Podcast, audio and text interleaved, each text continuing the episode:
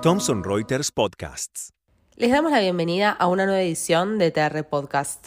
Mi nombre es Florencia Candia y hoy nos va a estar acompañando la doctora Cecilia Danesi. Con ella vamos a estar hablando acerca de cómo fue su camino de formación para dedicarse de lleno a la inteligencia artificial.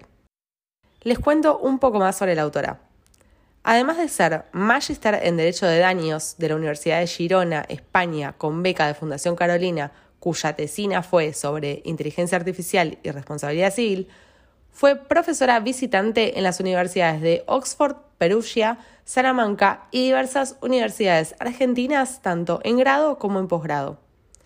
Es investigadora y docente de la Facultad de Derecho de la UBA en las asignaturas Obligaciones Civiles y Comerciales e Inteligencia Artificial y Derecho, coordinadora en IALAB y en TED, y subdirectora del posgrado de Inteligencia Artificial y Derecho. Los invitamos a que se queden en esta entrevista hasta el final. Bienvenida, Cecilia. Bueno, en primer lugar, antes de, comenzar con la entrevista, ¿nos podrías contar por qué empezaste a estudiar Derecho en primer lugar? Eh, bueno, la carrera de Derecho la elegí porque, eh, digamos que mi papá siempre de chica, cuando era chica me decía, ay, tenés que estudiar Derecho, tenés que estudiar Derecho, como que había nacido para ser abogada, digamos. Y mm, la verdad que empecé a, investigar un poco de qué se trataba y me gustaba, pero te, te, tengo que decir que en el medio tuve como muchas otras carreras que me hubiese gustado estudiar. De hecho, por ejemplo, hice el CBC del, del traductorado público de inglés. Y después hay otras carreras que, que me encantaría estudiar, no sé, comercio exterior, licenciatura de arte, un montón de carreras que tengo pendientes que espero en algún momento en mi vida poder estudiarlas. Y una vez que te decidiste por la profesión, ¿cómo fueron tus primeros pasos en el mundo laboral? Yo del primer momento empecé a estudiar derecho, sabía que quería trabajar en tribunales eh, y que eso era como la, parte de la profesión que más me gustaba. Entonces fui casi dos años meritoria. En el momento, o sea, con 18 años entré en el Poder Judicial, fui dos años meritoria cuando todavía había, porque en teoría ya no hay más y mm, trabajé ahí dos años gratis y después me nombraron y hice toda la carrera judicial hasta los 32 años, o sea, fui ascendiendo en, en cada uno de los, de los cargos dentro del, del Poder Judicial de la Nación, en un juzgado civil patrimonial. ¿Y cómo empezaste a interesarte en la inteligencia artificial en particular? Yo había ganado una beca de Fundación Carolina para hacer un máster en España y tenía que elegir un tema de tesis y quería un tema de tesis innovador, o sea, sobre un tema innovador, sobre un tema que no haya mucho escrito para yo poder hacer un aporte real y no transcribir lo que decían otros. Y además también quería un tema que me genere un desafío, algo nuevo a nivel intelectual y no eh, hablar eh, de algo que ya sabía, o sea, como salir de mi zona de confort. Y además también quería un tema que me sirva para un futuro doctorado. O sea, yo ya estaba decidida que iba a ser el doctorado tarde o temprano, entonces dije, bueno, es el momento, o sea, agarro un tema de tesis que me sirva a futuro. Y cuestión que cuando estaba haciendo el máster tenía que elegir un tema de tesis y hablo con mi director de tesis, que era una persona, el máster era en España, era una persona que estaba muy conectada a nivel europeo, eh, prestaba, asesoraba en Europa, en la Unión Europea, y me llamó un día y me dice, mira Cecilia, estuve en, en Bruselas en una conferencia y se estuvo hablando sobre inteligencia artificial. Me dice, para mí tienes que trabajar sobre ese tema. Y ahí empecé a investigar y me pareció un temazo eh, súper interesante eh, y tenía todos los requisitos que yo estaba buscando. Pero también tenía un montón de desafíos que, que nunca me imaginé que iba a tener y que era muchísimo más de muchísimo más difícil de lo que yo me imaginaba. Cuando te decidiste por la inteligencia artificial, ¿había algún ámbito para formarte sobre su relación con el derecho? En ese momento precisamente se fue el problema, que no había ningún ámbito para formarme en temas de inteligencia artificial y derecho. De hecho, a mí lo que me sucedió fue que cuando me puse a, a investigar sobre la tesis, todo el material estaba en inglés técnico no era técnico jurídico, sino que era técnico inteligencia artificial, con lo cual para mí era sumamente difícil y hasta te diría imposible porque era muy, muy específico.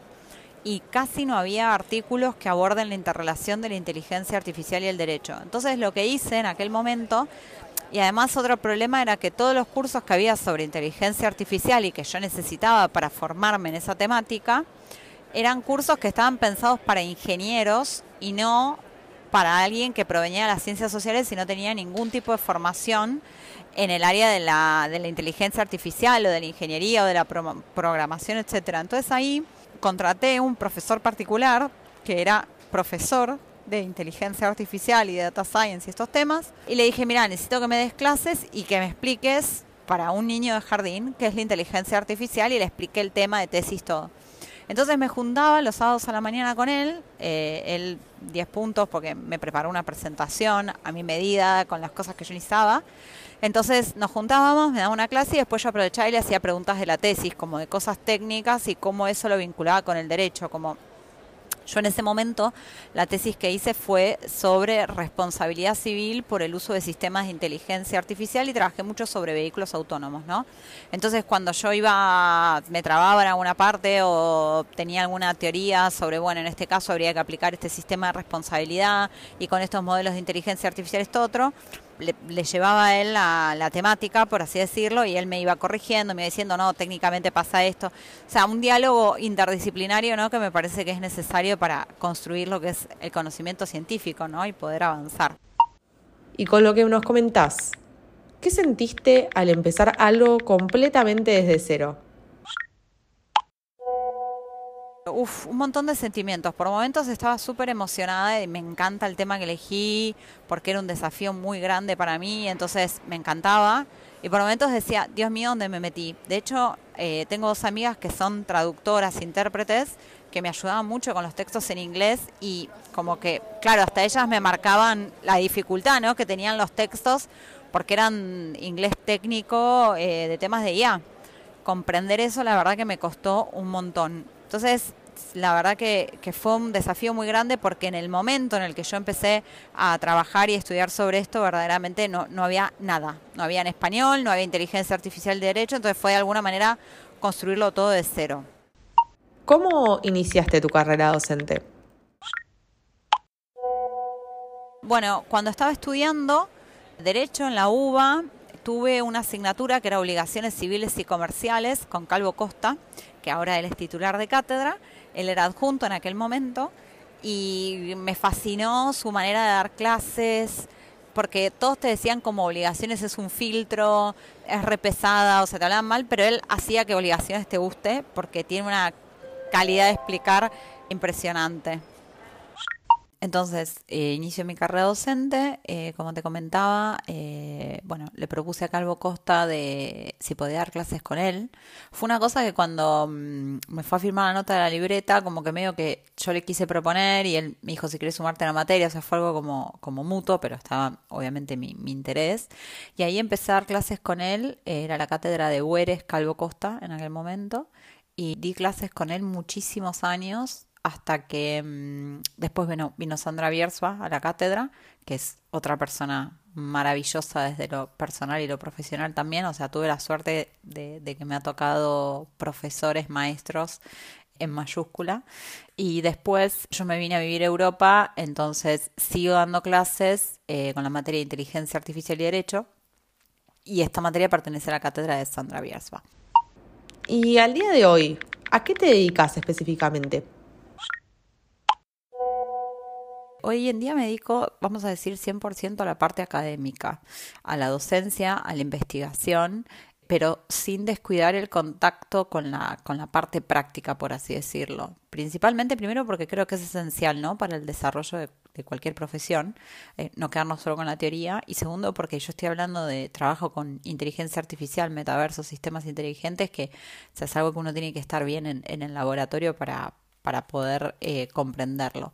Hoy en día, bueno, estoy haciendo un doctorado, que ya lo estoy terminando, en la Universidad de Perugia y en la Universidad de Salamanca, Italia, España, es un convenio con las dos universidades y hago investigación y además de eso doy clases en varias universidades y dirijo muchos programas de, de posgrado porque bueno, a raíz del boom que ahora experimentamos con lo que son las tecnologías emergentes y en particular la inteligencia artificial, eh, me han surgido muchas propuestas en universidades de distintas partes del mundo para hacer programas de posgrado, asignaturas nuevas, etcétera.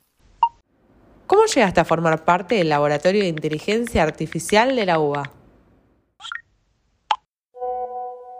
Bueno, también fue algo que, fue orgánico porque mm, en aquel momento Juan Corbalán también estaba trabajando con temas de IA. O sea, fue como que nos, nos, nos reencontramos porque él había sido profesor mío de la universidad, de la UBA, y los dos estábamos trabajando sobre lo mismo. Que recuerdo que Ale Chama cuando todavía trabajaba en Thomson Reuters, eh, nos juntamos a tomar un café en zona de tribunales y le digo, no, estoy investigando sobre ella y me dice, Juan Corbalán está investigando sobre lo mismo y entonces ahí nos contactamos. Y mm, ahí yo abro la materia de inteligencia artificial y derecho en la UBA y mm, nos reunimos con Juan a tomar un café y me comenta el laboratorio que se estaba creando, que no sé qué. Entonces ahí automáticamente ya empecé a, formar parte, o sea, desde, desde los inicios, porque de alguna manera los dos impulsamos este ecosistema de, la inteligencia artificial en las facultades de Derecho desde, desde los comienzos, por así decirlo, con el laboratorio y con distintas materias del CPO que, fuimos abriendo y trabajando siempre en equipo. ¿En qué podría ayudar la inteligencia artificial en nuestra vida profesional?